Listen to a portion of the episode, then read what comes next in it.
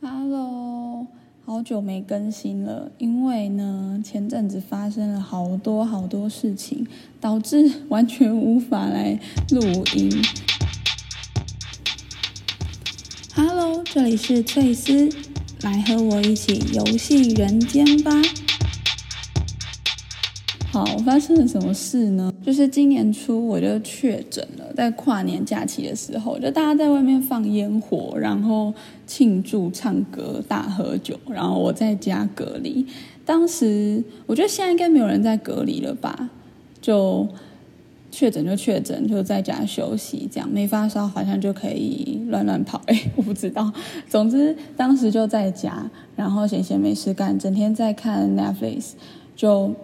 也穿着睡衣，就在房活动的范围只有在房间，然后就突然在摸身体，摸摸摸摸摸，突然就摸到我的胸部有一块东西，但就是圆圆的，然后嗯，说软也不软，但是也没有到很硬，就是感觉有点像小时候玩的那种弹力球嘛的触感，然后就整个惊吓，想说，哎，为什么我每天都在洗澡，每天都。在摸，居然完全没有发现呢。然后我还想说，好算了，应该是嗯，可能生理期啊，或者什么荷尔蒙之类，反正妇科问题就是那么复杂嘛，所以就没有没有想太多，想说好，赶快睡觉，明天应该就消失了吧。对，就是这种鸵鸟心态。然后隔天一起床，就再摸了一下，哎，它居然还在。我整个就是好像说，哦，好好好，该好好的来面对这件事情。接着呢，我就挂号，就想说，哎，要挂什么号？然后就上网查查查，就发现应该是要挂乳房的一般外科，就挂了离我家最近的医院。等我那时候确诊隔离完之后，就立刻去看。然后那个诊间还蛮好，是医师是呃先帮你问诊完之后，他就立刻会去隔壁的诊间帮你照超音波，然后边照他就会边跟你讲。所以就是不用再跑一趟做超音波，然后再回诊一次，就是觉得那间医院还不错的地方。总之那天看完之后，医生就跟我说，呃，看起来像是纤维腺瘤，就是乳房的纤维腺瘤。他说，嗯，这个还蛮常见的。那基本上，呃，在你这个年纪，它多半是良性的。然后他就看看看，就说，嗯，依照外观啊，还有他触诊，就是医师摸起来的感觉，像是纤维腺瘤，所以他就。先说不用担心，那很差不多过六个月，就是半年之后再回来追踪就好。然后我当下的心情就觉得很复杂，就算说好像不是什么非常不好的消息，但就觉得好像身体有一个东西，然后你不得不忽略它。然后每天洗澡的时候，我后来就变得，因为以前就是很自然嘛，就是。身体就撸一撸啊，然后抹沐浴乳什么之类都不会太特别在乎。就自从那一天看诊完之后，我就不太敢那么用力的摸我那一边的胸部，然后就觉得整个人不自然啊，然后就默默掉了两行泪。然后我真的觉得想说啊，这件事情无法逃避了，就得面对它。可是说要面对，好像也不知道该怎么面对，就是。也没有积极的治疗方法，然后我甚至还很担心是不是那医生误诊啊？会不会其实我可能根本就要死掉？然后医生就乱讲，可是我又没有勇气再去换下一个医生，就很害怕诊出什么所以然，所以就就这样我就放着，就晚上睡觉的时候尽量就忘记这件事情，想说好，反正医生就说没事，就是等待，那我就等待看看吧。后来的一段时间，我好像就能慢慢的接受它是我身体的一部分，但有时候会随着可能生理期嘛，或是心理作用，或是早上晚上，我都觉得它好像每天都不太一样，就有时候很大，有时候很小，有时候我会想说啊，会不会隔天就消失？就还是保持着这种想要它消失的心态，然后它就就这样过了大概三四个月。这过程当中，我时不时想起来。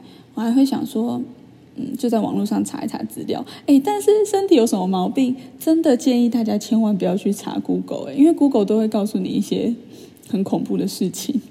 然后你就会不知不觉就会想太多。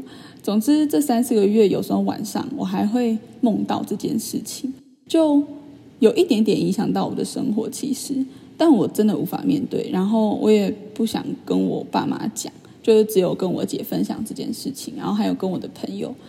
那当然会，后来就比较能接受医生的说法，因为纤维腺好像真的蛮多人有的。但是，就过了这段时间之后，我发现它好像真的有变大，哎。就慢慢的开始有点焦，直到有一天，我姐跟我说，她的子宫好像也长了肌瘤，然后他去检查，总之医生说要后续进行一些开刀啊之类的过程，我就突然觉得，哇，那我好像也该去做进一步的检查，好像不能再逃避这件事情了。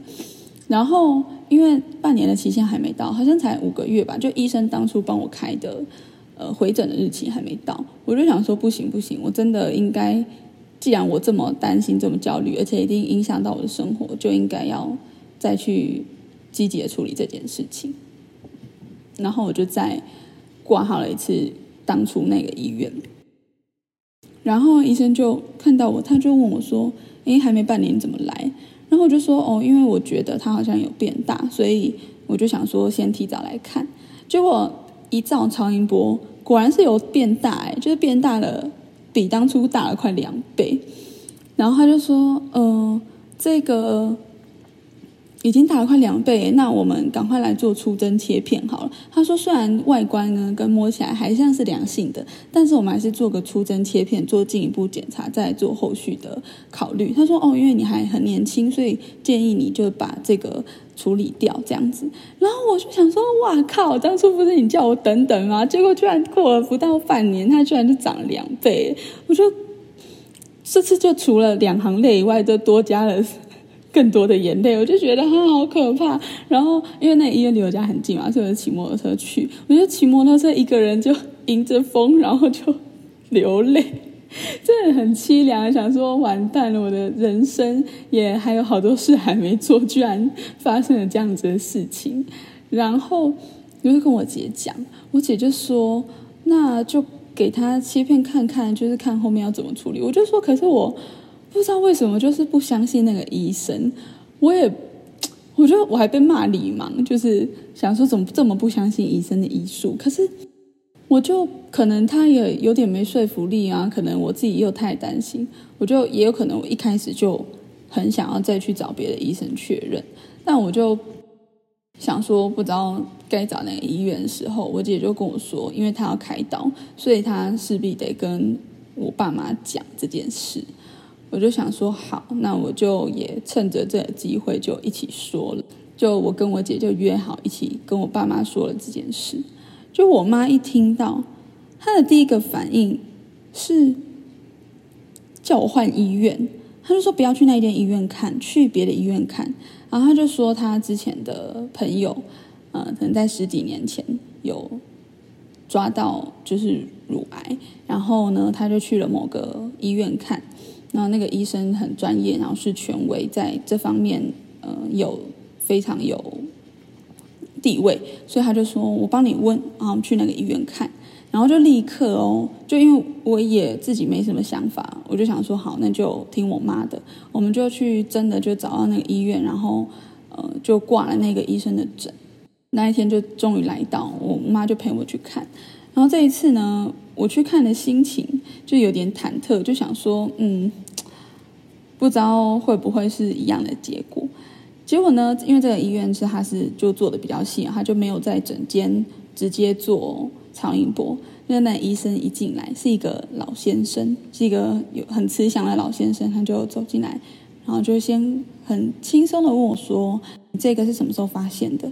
然后就大概跟他说了我之前的经历，然后他就看，因为后我的那一颗东西它是长在乳房的下缘。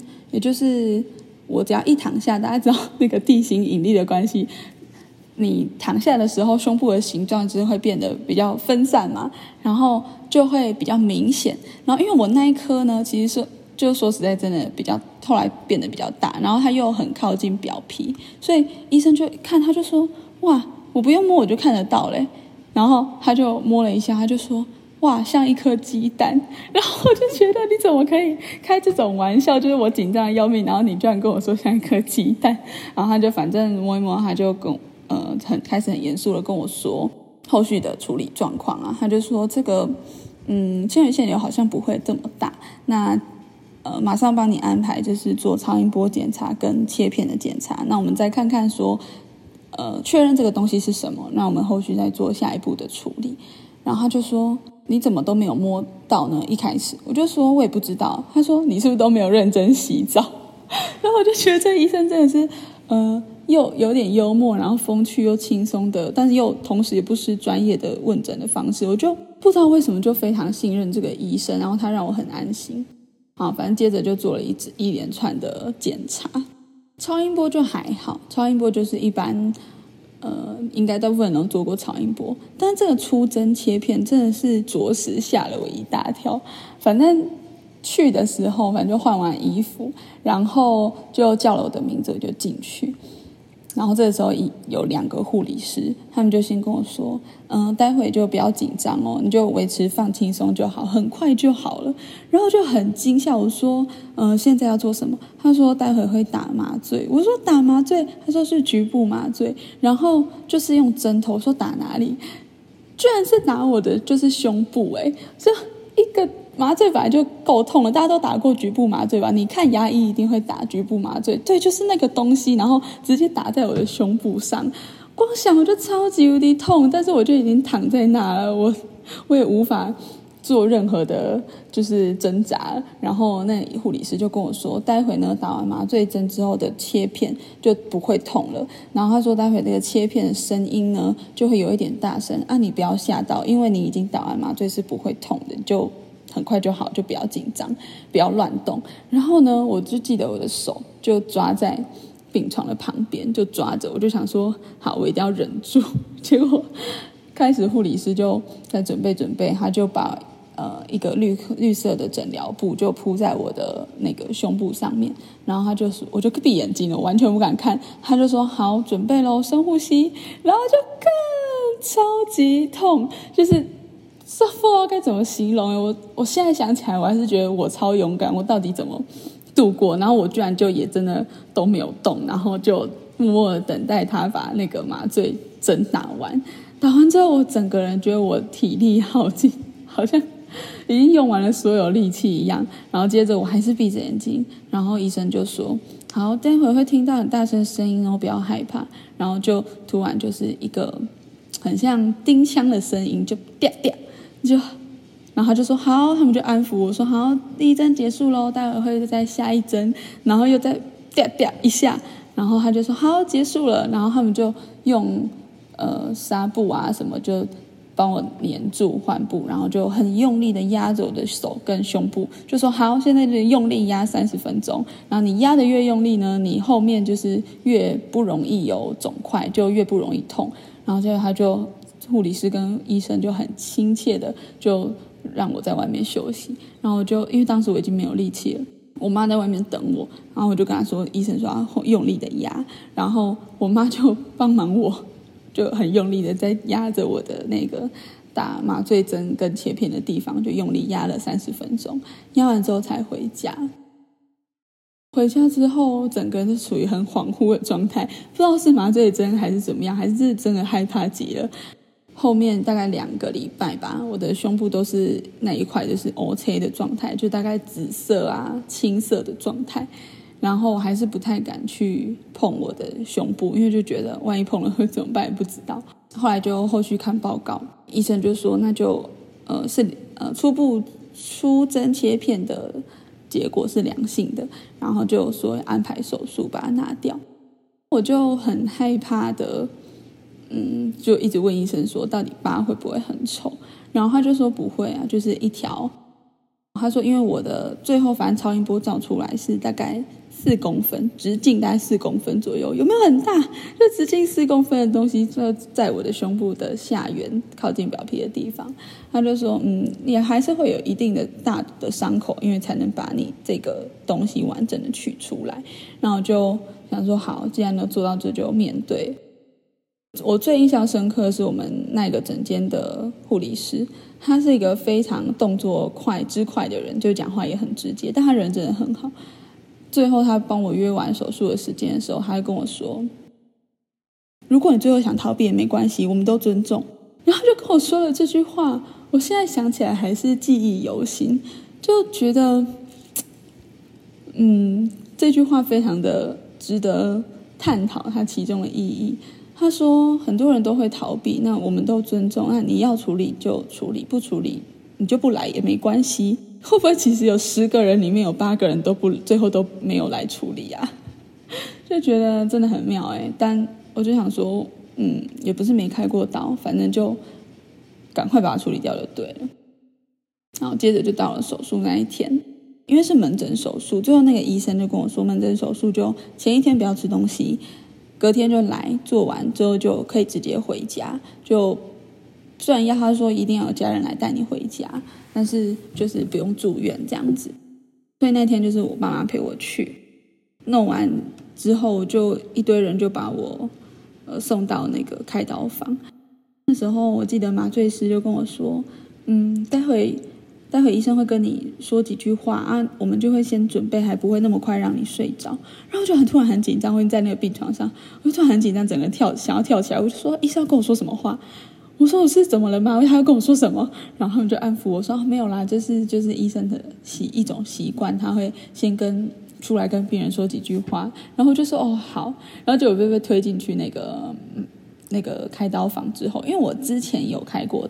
一次全麻的刀，我记得那时候我一进去我就睡着了，所以就没有记得太多。就这一次我推进去，他们就一堆人真的在我身上弄来弄去，准备来准备去，然后我完全 不能睡着，因为就要等医生来。就最后医生来了，他就跟我说就拍拍我的肩膀，然后就跟我说。不要担心，睡一觉起来就好了，就叫我加油。我觉得医生真的超级暖的，就瞬间眼泪都要流下来，就是就觉得，真的有被安抚到心情，然后很放心的感觉。啊，反正最后那个氧气罩就已经压在我的嘴巴跟鼻子上，我就用最后的力气跟医生说，要帮我缝漂亮一点哦。然后这很可爱的是，其他的护理师跟麻醉师就一起帮我附送，说要帮他缝漂亮一点哦。然后就说好，医生有听到了，就不要担心这样子。然后他们，我觉得他们可能觉得我很吵吧。然后反正这一次是做静脉的麻醉，所以他是从我的。点呃手臂的软针的点滴进来，然后就一放药，超级无敌痛哎！就整只手臂很像那种动画，你知道吗？就是有一股力量从我的手臂，然后噔噔噔噔传传传传到上肢的感觉，就超级无敌痛哎！但我就记得，我就一边喊痛，一边就睡着了。然后最后当然就手术很顺利，就完成起来，我就回家。然后这个手术的伤口呢，就过了一个礼拜。就回诊，然后医生就跟我说是良性的，但不是纤维腺瘤，是叶状瘤。这个叶状瘤呢，它是良性的，但因为比较容易复发，所以半年后要再来定期追踪，就是看看胸部的状况。医生就说叫我不要担心，不要想太多，就恢复正常的生活这样子。觉得经历了这一切，就就真的很感谢那个医生，就是我觉得我一开始。看的那个医院的医生让我没有很信任，就是感觉就是少，就多走了一些路。就如果我当时就相信自己的直觉，说好，既然我没有很相信这个医生，那就是我跟他没有那么有缘分嘛。那所以就当初就应该要赶快换一个医生。那当然，最后的结果当然是 OK 的，就是很幸运的，它是一个良性的肿瘤，然后把它处理掉，然后也处理的很好。那后续也有一个比较有方向的安排，但我会觉得多等待这半年期间，好像就是也对我自己来说也是一种折磨。那我觉得医生就是真的也很看缘分，有碰到有投缘，我相信他，然后他也呃很用心的对待我。那我觉得这就是一个互相相信的信任，那这个合作呢才会很愉快，然后彼此都。就是对对方的，嗯，该怎么讲？互动跟跟回馈我最后都是好的。因为我记得我做完切片的当下，我其实整个人就非常的平静，那种平静的感觉是我这半年里面从来没有的。就是我一直都时不时在担心是不是误诊，或是说时不时在想说这个东西会不会变坏。可是很神奇的是，在我做完切片的当下，我居然非常的平静，然后去等待那个结果当中，想说不管是什么结果，我相信这个医生都能够给我最好的安排。就这种感觉真的很很难形容，但总之非常庆幸，就觉得说还好，最后有把这件事情说出来，跟家人一起讨论，然后也。找到了一个很棒的医医院跟医生，有做完这整个处理。那虽然半年后还要继续去追踪去检查，但我觉得好像整个重获新生的感觉。开始想说，哎，是年纪也到了，好像该好好的保养身体。我大学的时候超级爱吃炸的，因为当时住。宿舍，然后我们宿舍外面真的有一家超级无敌霹雳好吃的鸡排。然后当时大学生的食量啊，就是我吃饭时间很不固定，因为我可能中午吃，呃中午吃完，然后就过了很久，然后到晚餐时间没有很准时的吃，这时候就也不想要吃一些什么。饭啊、面啊的时候，就想说好去吃个鸡排好了。然后一片鸡排呢，那时候是六十五块，还是七十块，有点忘记。总之就可以光只吃鸡排就可以一餐就解决了。所以那时候就很热爱吃鸡排，但没有到天天吃这么夸张啊。但就记得很常吃。我就在想，是不是我吃太多鸡排，所以身体没有那么好。因为我我觉得我们全家，我应该算是最爱吃炸的一位。因为我觉得不知道到底是，我觉得一面是好吃啦，一面是因为大学的时候都住在外面，然后就外食很常会有炸的，然后所以就也很习惯，觉得没什么。但现在回想起来啊，因为我现在也二十五五岁，本人二十五岁，快二十六岁了，觉得好像身体无法代谢跟负荷这么多炸的，所以就要很。主观意呃，主观意识有意识的去控制吃炸的这件事，就去避免它。即便是一些小的东西，例如便当里面的，可能像糖醋，它其实也是炸的。然后一些马铃薯啊，有时候会用炸的，或者是一些像我们学校的营养午餐。然后很多东西都是炸炸鱼排、炸猪排，我真的要很有意识的去避免这些油炸的东西。然后当你很想、很想、很想、很想、很想吃，就是我非吃不可，或是心情不管是大坏或大好的时候，才能够吃炸的东西。那刚好因为我现在住的地方旁边没有什么炸的很厉害的东西，所以就少吃很多。这就讲到我之前啊，其实。有一阵子饮饮食控制的时候，也是极力的避免吃炸的。那我觉得炸的东西好像真的会让你身体有很多多余的负担的东西，尤其是在你的肚子跟大腿。女生就是肚子跟大腿会有最多的脂肪的地方，吃炸的就是会反映在这两个上面。我现在回头看我大学的照片，真的大腿超级无敌粗，然后肚子超级无敌大。我大学的时候是穿 L 号，我现在是穿 S 号。但是很扯啊！那我之前有经历了一段呃半年的减肥的时光，但现在整个饮食习惯虽然没有像饮食控制那段时间这么的极力的克制，但我现在呃就照正常吃，也没有特别减肥，那是照常的生活，就是不会像之前一样看起来这么臃肿。然后想到这一段饮食的过往，就觉得哦，好像可能会不会真的是饮食的方式，然后。导导致让我的身体可能有一些情况出现，当然医生是有说啦，就是长这个东西其实就是体质，它其实不是你呃外在的因素去改变，但这也让我去反思说，呃年纪也到了，真的不能这样子随意任性的乱吃乱喝，就还是要控制一下自己的口腹之欲。然后刚刚有讲到，我姐也是子宫长了一些东西，反正最后她也是去开刀，然后去解决了这件事情。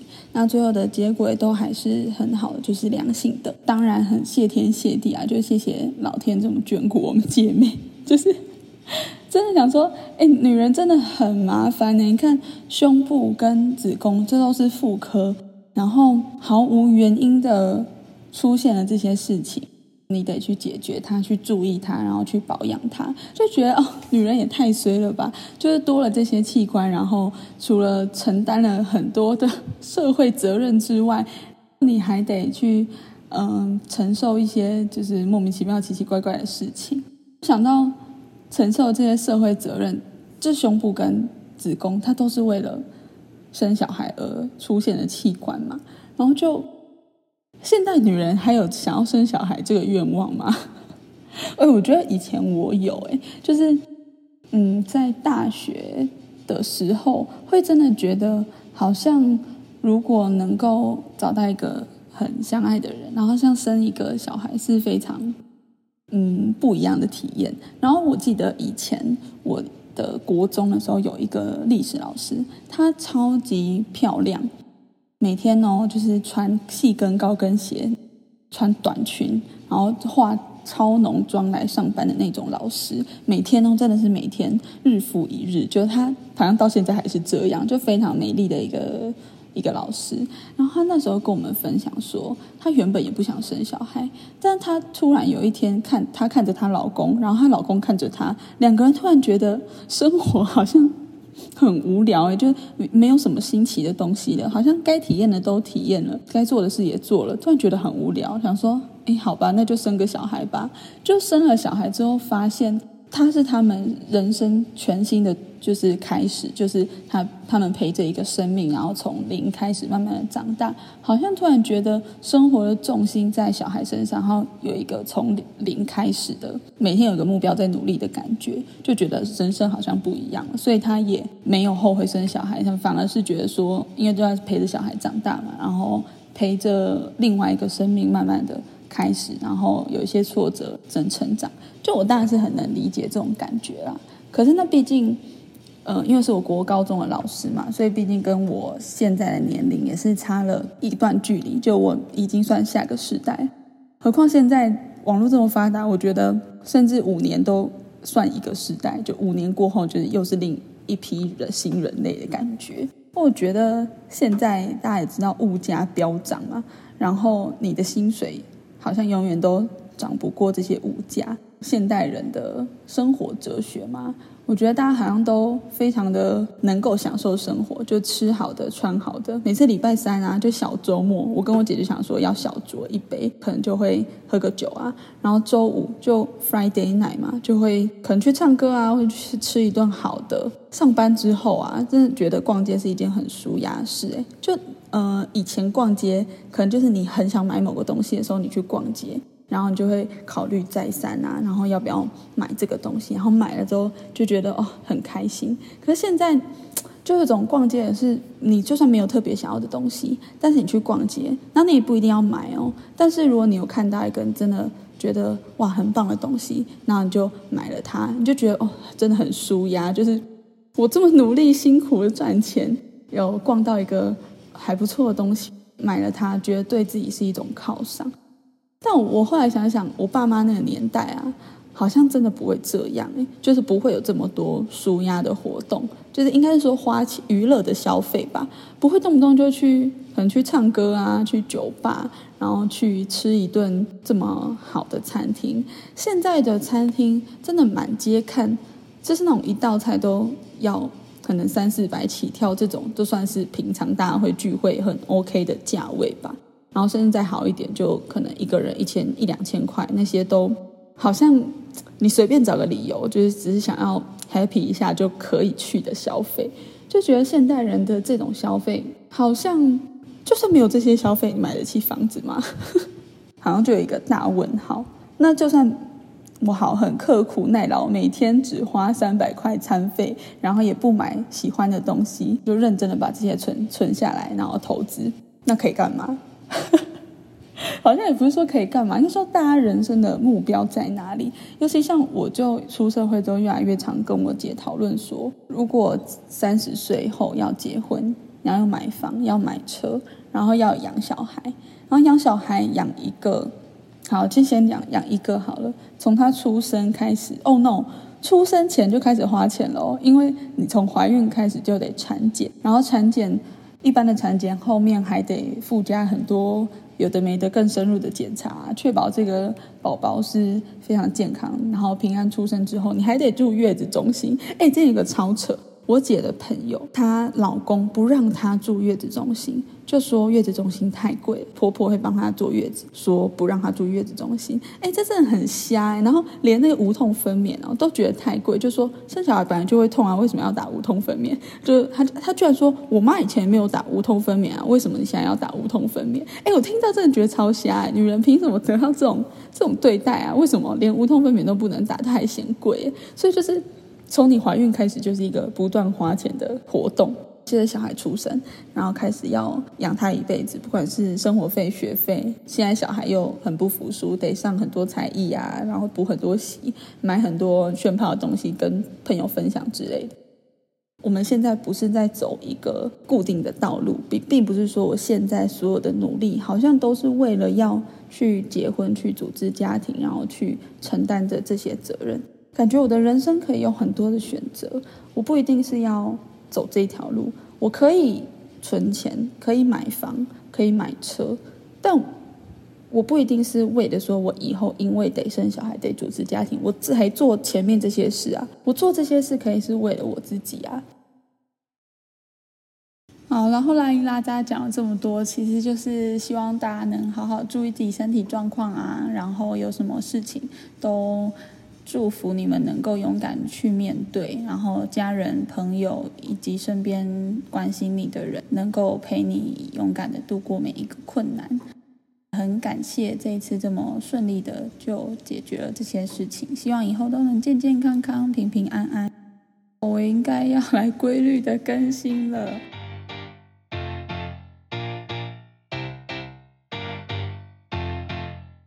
本集的翠丝相谈室就到这里结束。喜欢的话，也可以点击下方链接，请翠丝补充血糖，可以分享更多有趣故事哦。欢迎大家关注我的 Podcast，也可以在 Instagram 上搜寻翠丝相谈室，就不会错过任何最新消息喽。那我们下次见。